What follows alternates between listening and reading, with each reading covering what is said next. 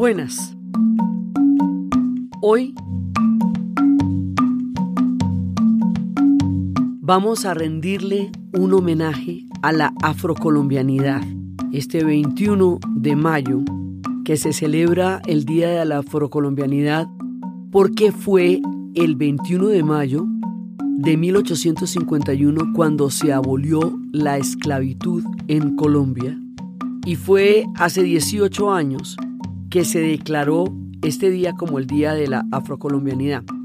La idea es que para nosotros construir una nueva identidad tenemos que hacerlo desde nuestra diversidad, desde toda la cantidad de diversas poblaciones que componen este país que se llama Colombia. Y lo digo en Colombia porque estamos celebrando la afrocolombianidad, pero exactamente va igualmente para todos los demás países de América Latina que tienen una circunstancia histórica tan similar con las comunidades afro. O sea, lo digo para todos, para las Antillas, para el Caribe, para los pueblos andinos que también la tienen, para Centroamérica, para todos.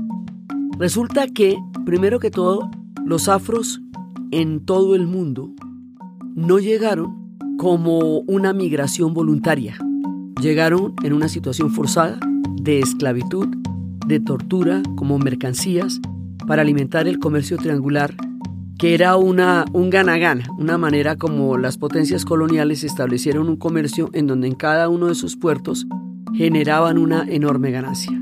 Esta rentabilidad, que fue la que se constituyó como base de todos los imperios, va a hacer que para justificar el mantenimiento de esta rentabilidad, se cree toda una plataforma racista para justificar ese ingreso, ese billete tan grande que hacían.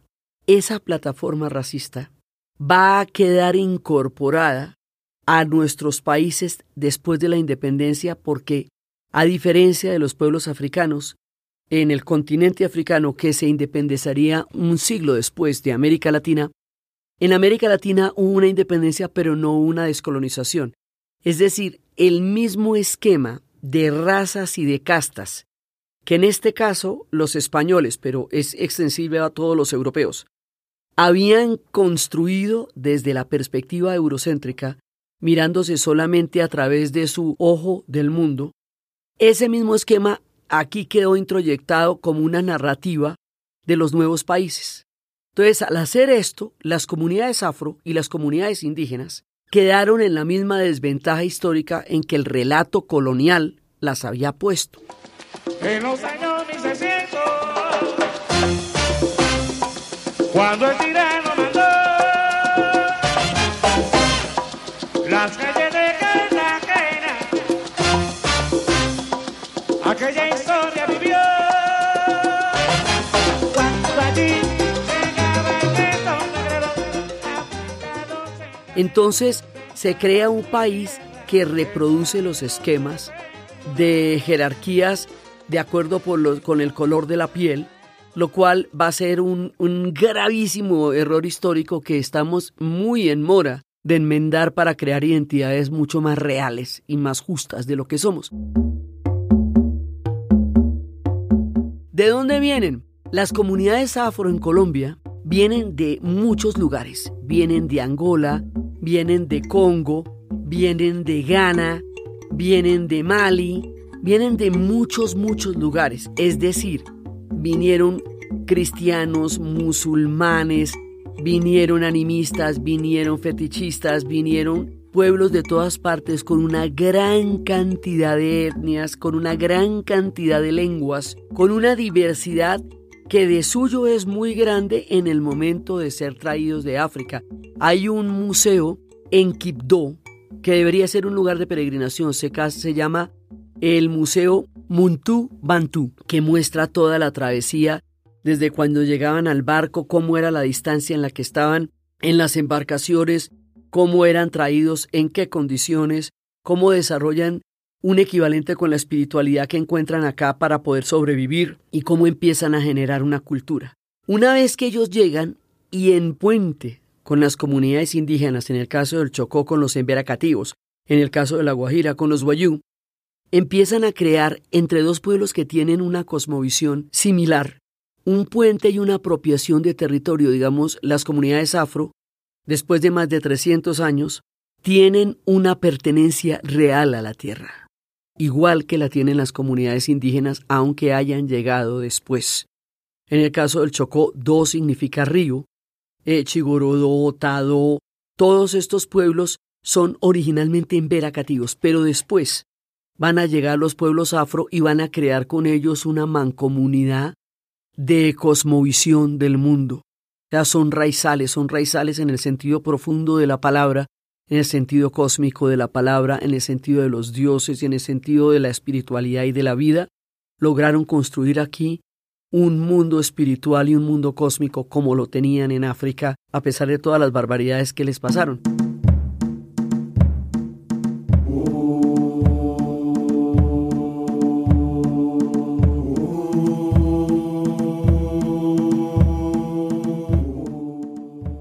Entonces aquí llega gente a la costa atlántica, a la costa pacífica, a los valles interandinos, porque también hay muchas comunidades afro en los valles interandinos que no son visibilizadas. Entonces aquí viene una diversidad muy grande. En el caso de San Andrés Providencia y Santa Catalina, cuando hablamos de los raizales, ellos, junto con Limón, en Costa Rica, junto con Bluefield y con Corn Island, en Nicaragua, la costa Misquitio, en la parte norte, y junto con Bastimento, Bocas del Toro, en Panamá, van a tener una identidad que se llama los creoles negros, los Black Creoles. Ellos hablan la lengua creol. Ellos son protestantes, llegaron por la vía de los ingleses, llegaron en el Seaflower, en el caso de la gente de Providencia y de San Andrés, y tienen toda una pertenencia allá. Eso es un mundo y eso es una cultura y eso es una diversidad y el creole, su lengua y es su mundo y es su espiritualidad.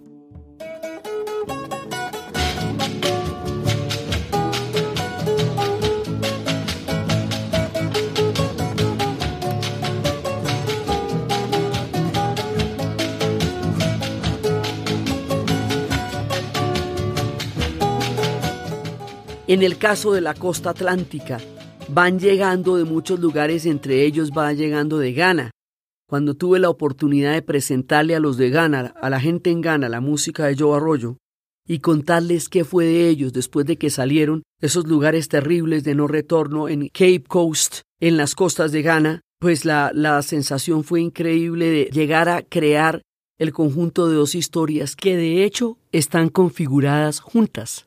Está la gente de Palenque, y aquí hay un fenómeno importante porque no es solamente las personas que permanecieron en situación esclavizada, sino las personas que lograron huir y crear asentamientos, que eran los palenques, el más famoso de los cuales es el de San Basilio, pero también había en La Matuna y había en muchas partes. Este fenómeno de los palenques en Brasil se llamaba quilombos y era el gran quilombo de los palmares, y en Curazao fue la historia de Tula. O sea, esto es un fenómeno continental. Aquí fue Bencos Biojó, el hombre que logró crear una independencia y negociar con la corona española una independencia para poder tener un reino autónomo, que fue el reino de, del Palenque de San Basilio. El nombre genérico es el Palenque. Los demás son los nombres que se le atribuyen, que si San Basilio, que si Matuna, que si los demás, pero eso lo que es es un palenque. Ahí se conserva originalmente la lengua palenquera hasta nuestros días. Con Vilesamí es un ejemplo musical maravilloso de este trabajo de identidad que están haciendo ellos.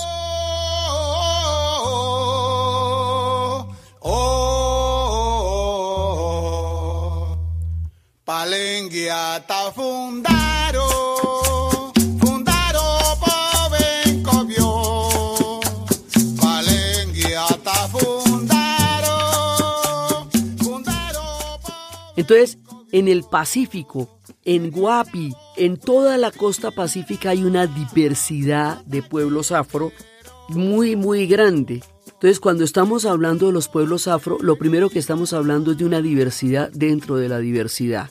En el Caquetá hay pueblos afro que, que fueron llevados allá por el gobierno colombiano cuando estaba tratando de establecer los límites de las fronteras a través de población colona y otros llegaron allá por ser maestros que venían de Quibdó. De una u otra manera han llegado a todas partes. En el Chocó hay un municipio que se llama Tadó.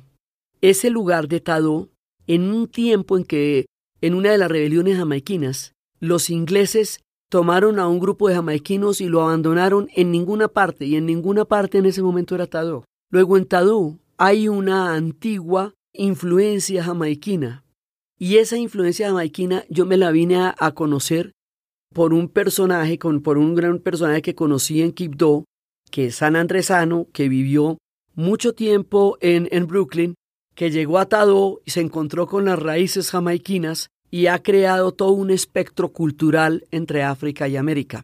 La primera vez que yo vi con mis propios ojos la africanidad, después de haber seguido tanto tiempo la música, después de haber estado muy cerca a la gente de San Andrés y de Providencia durante mucho tiempo, después de haber aprendido a bailar el reggae en San Andrés y encontrarme con el mismo paso en los africanos en España, de Mali y de Guinea Ecuatorial y darme cuenta que era un lenguaje lo que el baile significaba, fue cuando llegué a Burkina Faso. Cuando llegué a Burkina Faso y luego profundamente a Mali, a donde iría muchas veces, en Burkina Faso lo primero que me di cuenta es que uno reconocía todo. Reconocía la música, reconocía el caminado, reconocía los paisajes, reconocía la manera como la gente andaba, reconocía todo, todo, todo.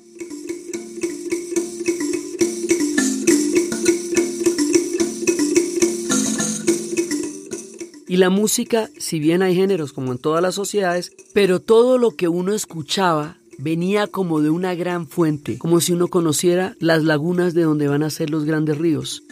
Todo lo que sonaba lo habíamos bailado alguna vez. Era como el origen, la fuente, de donde venían los grandes ritmos que nos estremecen acá. Entonces ahí me di cuenta que nuestro relato de nación, y esto va para América Latina, nuestro relato de nación es totalmente fragmentario y parcial. Nos han hablado, en el caso de América Latina, de la influencia española, como el lugar de donde vienen nuestros apellidos, y solamente tenemos la información de los apellidos españoles que se pierden en una quinta o sexta generación a lo sumo. Pero los apellidos indígenas y los apellidos afro no están registrados en nuestra manera como nos nombramos.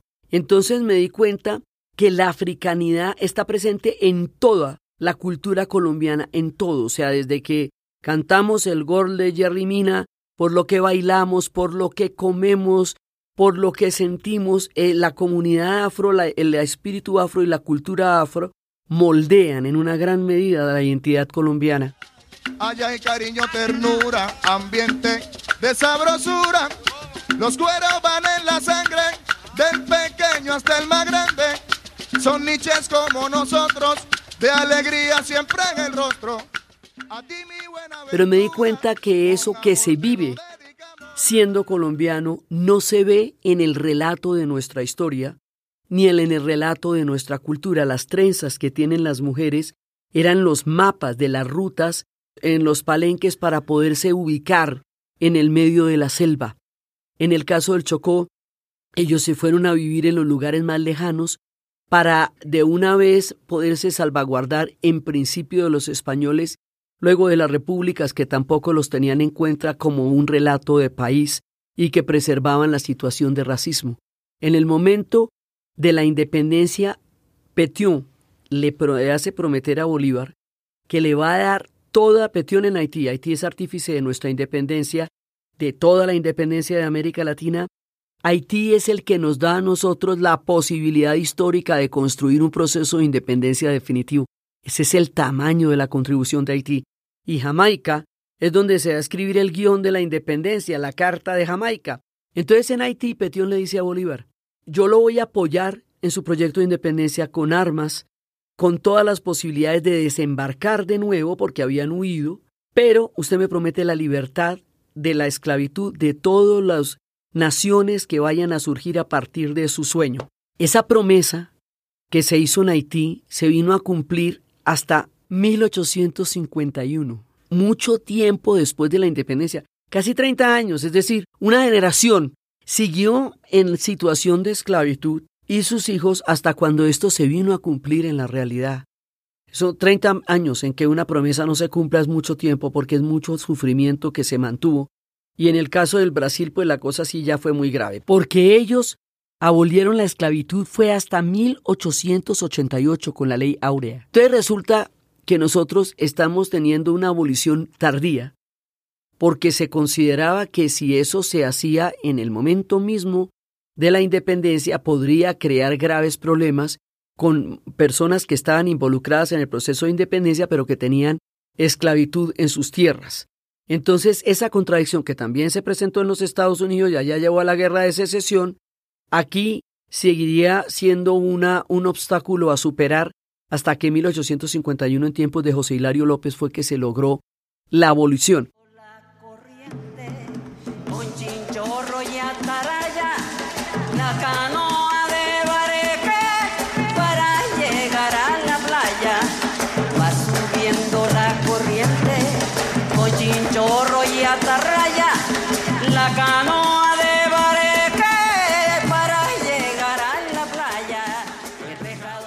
Bueno, de ahí a empezar a considerarnos un país diverso, eso fue hasta la constitución de 1991, en la última década del siglo XX.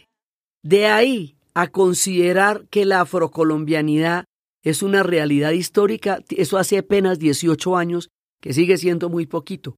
Ahora, considerar esto un relato importante, poderoso, maravilloso, el mestizaje en Colombia, la diversidad que hay del mundo indígena, del mundo afro, del mundo mestizo, así sean descendientes de alemanes o sean descendientes de españoles, en todo caso, es un relato común de un país que está buscando una identidad histórica y que se une alrededor del fútbol y de la selección Colombia y de la gastronomía y del baile y de la rumba, de los relatos orales, de los alabaos. Todo esto se tiene que lograr a partir del reconocimiento de nuestra diversidad, que se enseña en la historia de los pueblos afros y de los pueblos indígenas en los colegios como una parte fundamental de la historia de Colombia. Que nosotros sepamos de dónde vienen, que quede claro en todos los atlas cuáles son las lenguas que vienen de dónde, que toda esta diversidad se traduzca en el relato escolar, en el relato histórico, en el relato de la vida cotidiana. La vivimos, pero no somos conscientes de ella. Cuando yo fui a, Burkina Faso, fue tan contundente la gran influencia del mundo afro entre nosotros que yo dije, nuestro relato está totalmente incompleto, fragmentario, y apenas toma una de las múltiples partes de lo que somos, y esa única parte es la parte europea. A eso se le llama eurocentrismo, que solamente se conozca desde la mirada de los europeos o desde la mirada que nosotros introyectamos de la forma como ellos nos miraban a nosotros. Los pueblos africanos que se descolonizaron un siglo después han hecho un estudio muy interesante sobre la descolonización mental, lo que decía Bob Marley, emanciparse de la esclavitud mental y descolonizarse mentalmente. Ese paso nos falta, ese paso hay que construirlo, sacarnos de la cabeza todos esos prejuicios que correspondían a la justificación de un enorme negocio que era el comercio triangular y que no tiene nada que ver con nuestro relato de nosotros mismos. Hoy en el día de la afrocolombianidad es importante reconocernos en los mapas, en la diversidad, en las lenguas, en las gastronomías, en todo la diferencia. Por ejemplo, la gente en el Chocó, es que hay unos que son de río y hay otros que son de mar. Una cosa es toda la gastronomía de Coquí y otra cosa es la gastronomía de Quibdó. O sea, cada uno, cada región es diferente. Todo el mundo es distinto porque vinieron de una gran diversidad y entraron en contacto con un mundo que de suyo era diverso, que era el mundo indígena. Y el mundo de, lo, de los españoles era un mundo que venía de una gran cantidad de mezclas, desde los celtas, desde los íberos, pasando por los árabes, pasando por los tartesios, una gran cantidad de pueblos eran ellos también, y vascos y catalanes, y van a llegar acá donde hay una gran diversidad de pueblos indígenas ancestrales milenarios y van a traer en situación de esclavitud una gran cantidad de pueblos afros.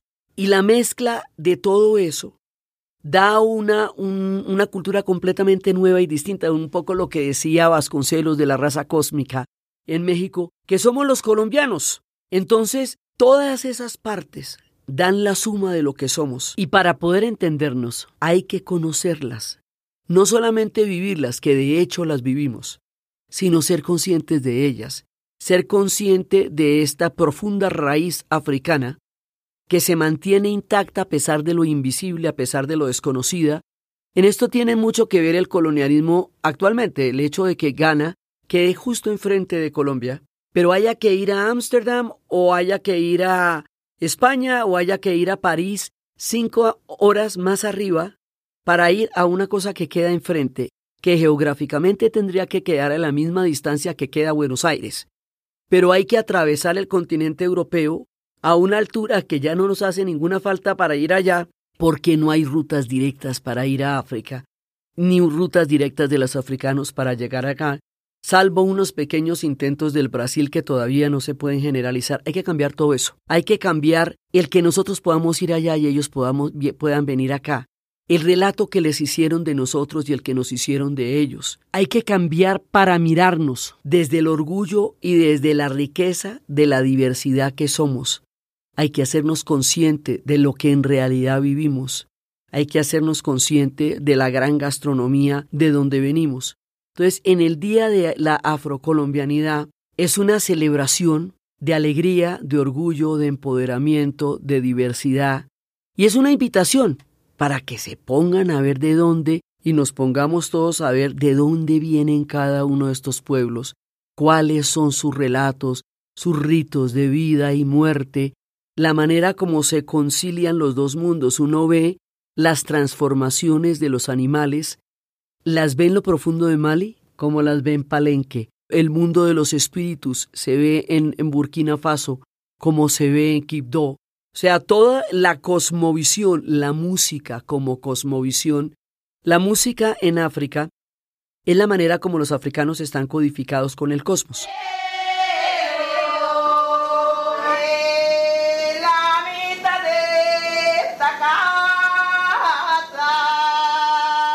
Tienen música para pasar la tarde, ellos tienen música para estar con los amigos, tienen música para morir al otro lado, para nacer, para existir. Esa misma condición cósmico-musical está con las comunidades afro aquí, en nuestro territorio y en toda la América Latina y en toda la América en general, porque la manera como las comunidades afro van a responder al horror de la esclavitud es a través de la generosidad en la música, de la gente de Bali en Estados Unidos hará el blues.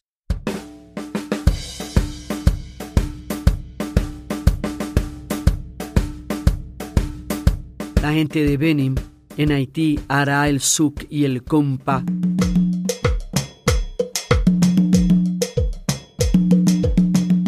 A nosotros nos llegarán toda esta diversidad de ritmos. La gente yoruba harán el guaguancó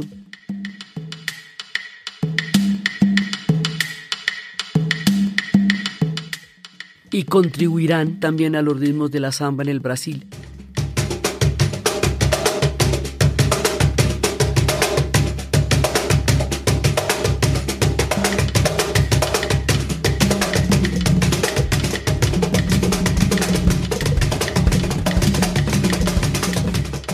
Nosotros en Colombia tenemos una increíble diversidad de ritmos por la increíble diversidad de pueblos afro en una gran medida. Entonces hoy, en el Día de la Afrocolombianidad, hacemos un relato aquí en nuestro podcast para celebrar, para incluir, para bailar y para mirarnos en la riqueza del mundo afro como un factor absolutamente importante de construcción de dignidad, con todo orgullo, con todo respeto, con toda valía, para las comunidades afro dentro de nuestra alma colectiva, hemos hecho este especial para rendir un homenaje a todos los hombres y mujeres afrocolombianos que han contribuido y contribuyen diariamente a nuestra sociedad y a nuestro país en el deporte, en la música, en la gastronomía, en las artesanías, en la construcción de conciencia y en la construcción de sociedad. Y les anunciamos que próximamente en nuestra siguiente miniserie nos vamos para el espacio y vamos a llegar hasta la luna.